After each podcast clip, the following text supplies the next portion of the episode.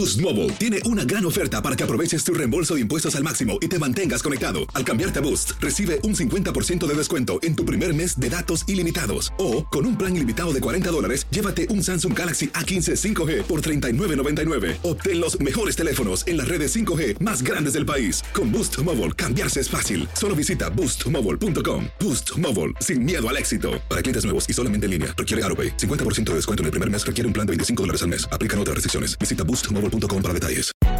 Hay gente a la que le encanta el McCrispy y hay gente que nunca ha probado el McCrispy. Pero todavía no conocemos a nadie que lo haya probado y no le guste. Para pa pa pa. Why pay more for a separate CoQ10 supplement? Enjoy twice the benefits with Superbeats Heart Chews Advanced from the number one doctor, pharmacist, and cardiologist recommended beet brand for heart health support. The new Superbeats Heart Chews Advanced by Human is now infused with CoQ10. That's essentially like getting CoQ10 for free. Our powerful blend of beetroot, grapeseed extract, and CoQ10 ingredients support nitric oxide production, healthy blood pressure, healthy CoQ10 levels, and heart healthy energy with two tasty chews a day. Plus, Superbeats Heart Chews Advance are plant based, so you get heart healthy energy without stimulants. For a limited time, get a free 30 day supply of Superbeats Heart Chews on all bundles and 15% off your first order by going to radiobeats.com and using promo code DEAL. That's radio, B E E T S dot com, code DEAL. Hola, soy Jorge Ramos y a continuación escucharás el podcast del Noticiero Univisión. El programa de noticias de mayor impacto en la comunidad hispana de Estados Unidos. ¿Qué tal? Buenas tardes. En ausencia de Jorge, hoy me acompaña Elian Sidán. Bienvenido. Elia, un placer estar contigo compartiendo escritorio esta Igualmente. tarde. Gracias. Esta tarde comenzamos con una exclusiva. Este fin de semana, en Arizona, tres hermanos menores de edad fueron hallados caminando solos en la frontera sur luego de quedar abandonados por un coyote que además les ayudó a cruzar Estados Unidos. Y Univisión, Elian, fue el único medio que habló con ellos y pudo acompañarlos hasta que llegó la patrulla fronteriza. Blanca Rosa Vilches contactó en Nueva Jersey a la mamá de los niños y entre lágrimas le dijo que cuenta las horas para verlos y abrazarlos. no haberme venido sin ellos. Eso es lo que hubiera cambiado, no haberme venido sin ellos. Fue una decisión que siempre lamentará, dice Adelfa Jiménez. Dejar que sus hijos de 9, 6 y 3 años cruzaran la frontera solos para reunirse con ella y su esposo en Estados Unidos. ¿Por qué cruzaron solos? Porque yo en México, yo, mi mamá ya es mayor de edad. Mi mayor, mamá yo le dije, tráigase a mis hijos. Yo la apoyo, la apoyamos con dinero, tráigase a mis hijos. Mi mamá dijo, no, Fue así que después de no verlos hace un año, decidieron traerlos con un primo. Él se, la- se lastimó en su pie y se regresó a México. Y solamente lo, lo se encargó con un grupo. Adelfa perdió contacto con ellos. Vamos a verlo entonces juntas. Hasta que este video, grabado por el equipo de Univisión en la frontera, le permitió verlos en Sasabe, Arizona. ¿Los estás cuidando? ¿Por qué los estás cuidando? Porque me lo dijeron. ¿Y tú crees que estás suficientemente grande para cuidarlas? A sus seis años, la pequeña Ashley contó cómo se sentía. Mi mamá se fue y el que le dejé un cargo de los otros fue mi hermano. Le obedezco mucho porque es mi, mi hermano y lo- le obedezco porque es muy grande. ¿Quieres mucho a tu hermanito? Sí, Hay que hacerle caso. ¿Ya quieres ver a tu mamá? sí, ¿Qué quieres decirle a tu mamá? que la quiero. Mi corazón nunca me lo rompió ¿Te lo rompió? ¿Por qué? porque se fue. ¿Hay alguna frase de tu hija que te llega más profundamente? Sí, que le rompí el corazón haberlos dejado. En la última conversación con su hijo mayor, hace tres días, le dijo que estaban con agentes de inmigración. La Oficina de Aduanas y Protección Fronteriza nos dijo que no pueden comentar sobre casos específicos. Yo se los voy a ver puestos, lo que a mí más me, me emociona. Por ahora, lo único que la alienta es la ilusión de preparar el reencuentro. Lo que siempre te pido, pero siempre te he pedido por mis hijos. Y tener fe en que pronto los verá. Voy a llorar muchísimo, pero de alegría porque sé que ellos van a estar conmigo, porque vamos a formar la familia que ellos se merecen. En Manahawkin, New Jersey, Blanca Rosa Vilches, Univisión. Qué difícil la situación de esta familia en la frontera. Vamos a seguir hablando de la frontera, pero de política. La competencia entre el presidente Biden y Donald Trump se trasladará a la frontera este jueves. En Brownsville, Texas, Biden examinará con agentes de la patrulla fronteriza y otras autoridades la necesidad de un acuerdo bipartidista para frenar la inmigración irregular.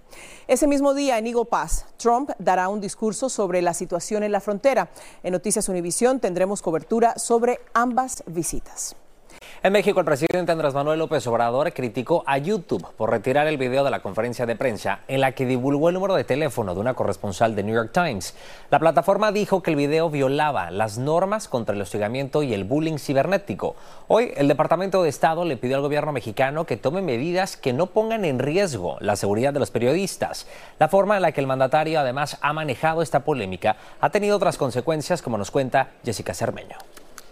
YouTube me cepilló. Uno no se sale del desfile, lo sacan. Como censura, calificó el presidente de México que el popular sitio de videos eliminara de su plataforma la conferencia en la que revela el número telefónico privado de la jefa de la corresponsalía del New York Times en el país. No, no ve ningún error. No. Algo que me aseguró no fue una equivocación. No nos consultaron cuando se aprobaron esas normas. Tras las respuestas de Andrés Manuel López Obrador a Univisión, los ataques virtuales se multiplicaron al grado de que en la red apareció primero el número celular de su hijo mayor, José Ramón López Beltrán, una clara y agresiva violación a su privacidad. Luego aparecieron más números personales, entre ellos los de las dos candidatas a la presidencia. La aspirante de Morena, Claudia Sheinbaum, la puntera en las encuestas, aseguró que lo cambiaría, como le pidió el presidente a la corresponsal del Times. Mientras que Xochitl Gálvez, de la oposición, lo promovió y hasta mostró el tipo de llamadas que le llegan. El PAN nunca va a ganar. Eres una p y Alex es mejor presidente que tú. Uh, uh. Te mando un beso. Según la ley de protección de datos personales, alguien autorizado para manejar datos sensibles y que los revele con fines de lucro podría tener un castigo de hasta tres años de prisión. Antes, en Nueva York, centenares de simpatizantes del gobernante mexicano acudieron a las puertas del New York Times a protestar por la publicación del reportaje, en el que, sin dar ningún nombre, se detalla una investigación estadounidense que pretendía vincular su última campaña presidencial con pagos ilegales del cártel de Sinaloa. Una indagatoria ya cerrada. Yo le pido a este periódico, yo le pido a Jorge Ramos, yo le pido a todos esos chayoteros que no metan sus narices. A nuestro señor presidente se le respeta. Esfuerzo que hicieron. Además, tras cuestionar al presidente, en las redes reapareció esta entrevista que le hice en febrero de 2019 en exclusiva a Consuelo Loera, la madre de Joaquín El Chapo Guzmán, llamándome narcoperiodista. Pero al menos hoy, cuando el gobernante volvió a presentar la carta del Times, tras unos segundos ocultó el teléfono de la corresponsal. De oportunistas, los de Univisión. De oficiosos, ¿no? Supuestamente en defensa de la prensa libre. Es que su respuesta para los periodistas que salimos a las calles mexicanas todos los días es crucial. ¿Y qué hacemos con la ley de transparencia, señor? No, por encima de esa ley Sí. Está la autoridad moral. En México, Jessica Cermeño, Univision. En Estados Unidos, la Corte Suprema escuchó argumentos sobre leyes de la Florida y Texas que le prohíben a las redes sociales hacer juicios editoriales sobre cuáles mensajes deben autorizar. Texas y la Florida adoptaron esas leyes para proteger a conservadores cuyas cuentas en las redes estaban siendo suspendidas. Claudia Uceda nos dice que los jueces se mostraron escépticos sobre las polémicas leyes. La Corte Suprema parecía dudosa sobre si estados como Texas o Florida podían regular lo que se publica en las redes sociales. Se examinó el alcance de la libertad de expresión en esas plataformas. John Roberts, el presidente de la Corte Suprema, sostuvo, la primera enmienda restringe lo que el gobierno puede hacer. Lo que el gobierno está haciendo aquí es decir, debes hacer esto, debes llevar a estas personas, tienes que dar explicaciones si no lo haces. Eso no es la primera enmienda. Todo empezó con el asalto del 6 de enero y luego la decisión de ex, Facebook y otros de prohibir el acceso del entonces presidente Donald Trump a sus plataformas. Desde el 2021, Texas y Florida aprobaron leyes que imponen restricciones a esas empresas para moderar sus contenidos. Esas leyes están en pausa. El procurador general de la Florida argumentó que las empresas de redes sociales censuran sin cesar los puntos de vista conservadores. Vimos que algunos de los jueces normalmente del ala, liberal, como la juez Sotomayor, pues tuvieron preocupaciones similares con la juez eh, Comey Barrett, que normalmente es del ala conservadora.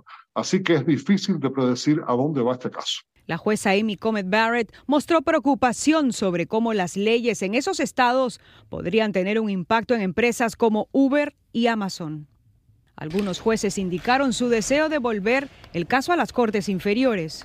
Pero las compañías tecnológicas argumentan que tienen derecho, debido a la primera enmienda de la Constitución, a establecer sus propias reglas para evitar la desinformación. Se teme que al prohibir que las redes sociales censuren contenidos, se expanda aún más la información falsa. Me preocupa que se convierta en un arma política, que me preocupa de que esto sea utilizado para precisamente fomentar mayor desinformación, especialmente en un año electoral. En Washington, Claudio Seda, Univision. Hacer tequila, don Julio, es como escribir una carta de amor a México. Beber tequila, don Julio, es como declarar ese amor al mundo entero.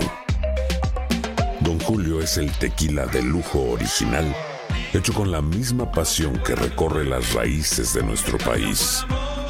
Porque si no es por amor, ¿para qué? Consume responsablemente. Don Julio Tequila, 40% alcohol por volumen, 2020. Importado por Diageo Americas, New York, New York. Si no sabes que el Spicy McCrispy tiene Spicy Pepper Sauce en el pan de arriba y en el pan de abajo, ¿qué sabes tú de la vida? Para, pa, pa, pa. Boost Mobile tiene una gran oferta para que aproveches tu reembolso de impuestos al máximo y te mantengas conectado. Al cambiarte a Boost, recibe un 50% de descuento en tu primer mes de datos ilimitados. O, con un plan ilimitado de 40 dólares, llévate un Samsung Galaxy A15 5G por $39.99. Obtén los mejores teléfonos en las redes 5G más grandes del país. Con Boost Mobile, cambiarse es fácil. Solo visita boostmobile.com. Boost Mobile, sin miedo al éxito. Para clientes nuevos y solamente en línea, requiere AroPay. 50% de descuento en el primer mes requiere un plan de 25 dólares al mes. Aplican otras restricciones. Visita boostmobile.com para detalles. Estás escuchando el podcast del Noticiero Univisión. Fiscales de Manhattan le pidieron a un juez que ordene prohibirle a Donald Trump hablar sobre los participantes en el proceso que se le sigue por el supuesto soborno a la actriz pornográfica Stormy Daniels. Los fiscales quieren que el juez proteja a testigos personales de la corte y también familiares de los abogados. Las primarias y asambleas electorales del Partido Republicano continúan en varios estados. Veamos cómo están hasta el momento los 142 delegados asignados a los aspirantes republicanos. Después de ganar Carolina del Sur el sábado, Donald Trump lidera con 110 delegados, seguido por Nikki Haley con 20 delegados. Luego Ron DeSantis, quien suspendió su campaña, tiene 9 y Vivek Ramaswamy, quien también suspendió la campaña, tiene 3. Hasta hoy se ha asignado apenas el 6% de los delegados republicanos. Esto va a aumentar al 50% el martes 5 de marzo, es decir, el Super Tuesday, Super Martes, como se le conoce también. Luego a 56% el 12 de marzo y a 71% el 19 de marzo. Este martes hay primarias en Michigan donde se disputan 55 delegados y le estaremos muy pendientes, por supuesto. Y la presidenta del Comité Nacional Republicano, Ronna McDaniel, dejará su cargo este próximo 8 de marzo. A principios de este mes, Donald Trump anunció que prefería en ese cargo a Michael Wadley y también es un político quien lleva diciendo por meses que hubo fraude en las elecciones de 2020. Trump también eligió a su nuera, Lara Trump, como copresidenta de este comité. En temas de salud, el sarampión parece estar en aumento en el estado de la Florida. Ya se han reportado al menos nueve casos. Los síntomas suelen ser fiebre alta, tos, sarpullido, fluido nasal y ojos enrojecidos. Lourdes del Río nos habla sobre esta preocupante situación y la controversia generada por el manejo de las autoridades estatales que le han dado este tema. En esta escuela primaria en la ciudad de Weston, al norte de Miami, ya se han reportado por lo menos ocho casos de pequeños con sarampión. Algunos están preocupados, sobre todo desde que el cirujano general de la Florida dijera que los padres pueden decidir si envían a sus hijos contagiados de vuelta a la escuela o no. Esto contradice lo que dicen los CDCs, que recomiendan que los niños no vacunados expuestos al sarampión permanezcan aislados durante tres semanas, ya que esta enfermedad es sumamente contagiosa. Por el bien común de todos nuestros hijos, sí, uno debería esperar el tiempo en que pueden contagiar en casa y hacer todo online, que se puede perfectamente. Tener un poco de más conciencia, ¿no? Tendríamos eh, que seguir los procedimientos de la CDC. Las críticas de expertos no se han hecho esperar. La decisión del cirujano general de, de enmarcar esto como una decisión de los padres de familia es completamente incorrecta. Eh, esta es una enfermedad, es un, un, una situación de salud pública. Esto no puede estar en manos de los padres de familia. La mayoría de las personas no vacunadas podrían contraer el sarampión si se exponen al virus. Este grupo vulnerable incluye a niños cuyos padres no los vacunan, bebés demasiado pequeños para recibir la dosis y aquellos que no pueden ser vacunados por razones médicas. De mil niños que se infecten de uno a tres se va a morir. Eh, estas son las estadísticas que tenemos a nivel mundial. En la Florida Central se ha reportado otro caso, esta vez se trataría de un adulto. La información ha ido saliendo a cuentagotas. Todavía no se sabe, por ejemplo, por cuestiones de privacidad, si los niños que adquirieron el sarampión estaban o no vacunados. Parecía una enfermedad casi erradicada, pero desde que en algún momento se asoció a las vacunas con el autismo, muchos padres no vacunan a sus hijos. El capítulo de la Florida de la Asociación Estadounidense de Pediatría ha criticado la acción del Departamento de Salud del Estado, asegurando que no aislar a los infectados es poner en riesgo a toda la comunidad. En Weston, Florida, Lourdes del Río, Univisión. Preocupante, Lourdes, gracias.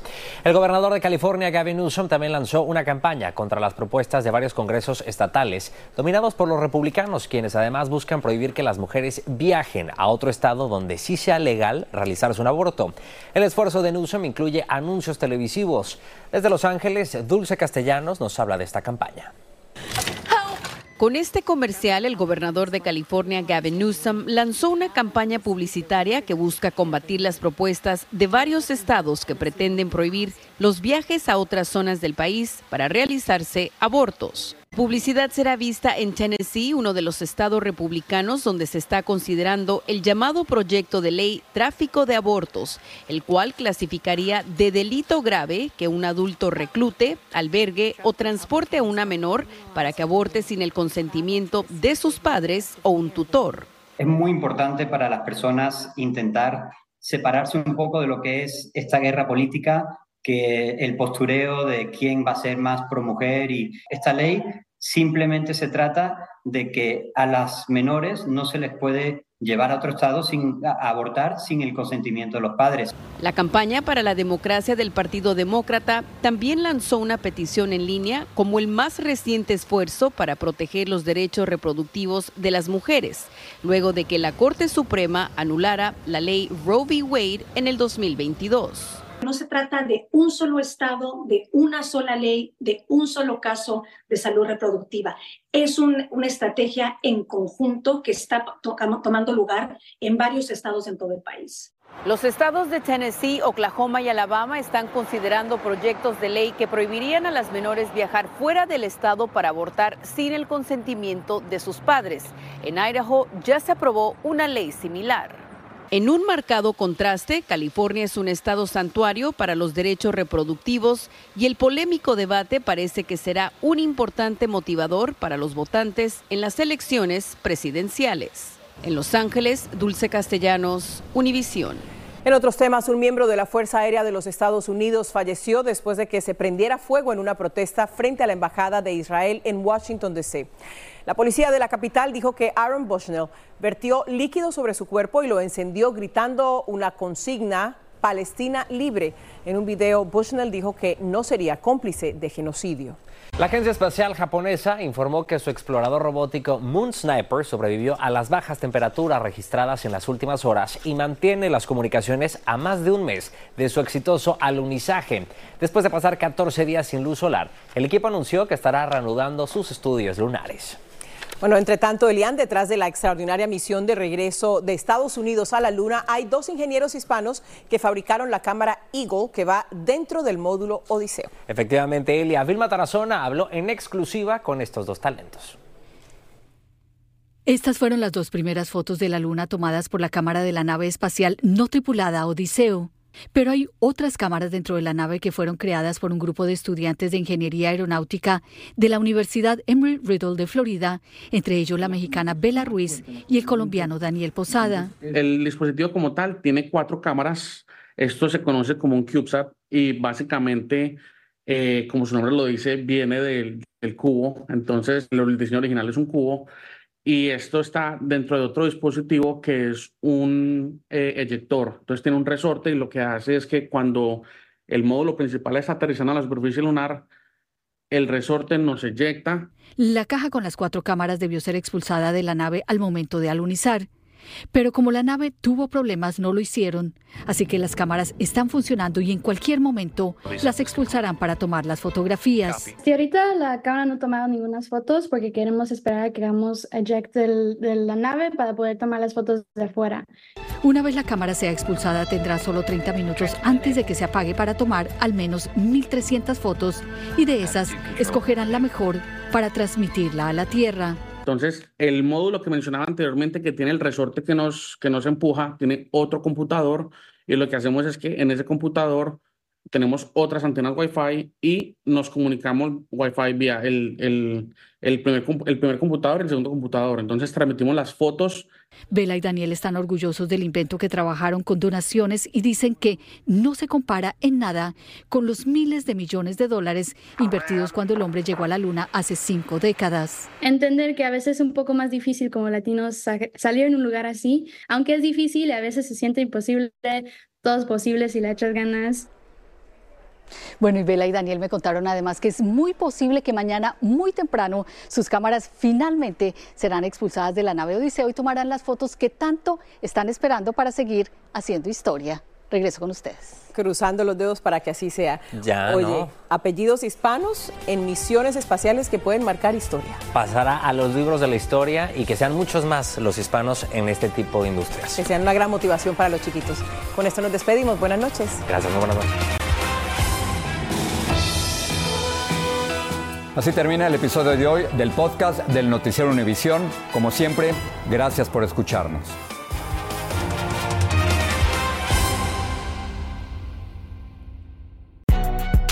Si no sabes que el Spicy McCrispy tiene Spicy Pepper Sauce en el pan de arriba y en el pan de abajo, ¿qué sabes tú de la vida? Para, pa, pa, pa. Dicen que traigo la suerte a todo el que está a mi lado. Y esa es mi mala fortuna. Basada en el clásico de Juan Rulfo, llega a Univisión, El Gallo de Oro. Supongamos que la caponera puede inclinar la suerte a quien ella quiera. ¿Estás tardando en conquistarla? Con Lucero, José Ron y Plutarco Asa. Este gallo está cambiando la vida. En una historia legendaria de amor y azar. No trates de cambiarme, no lo vas a lograr. El Gallo de Oro, gran estreno miércoles 8 de mayo a las 9 por Univisión.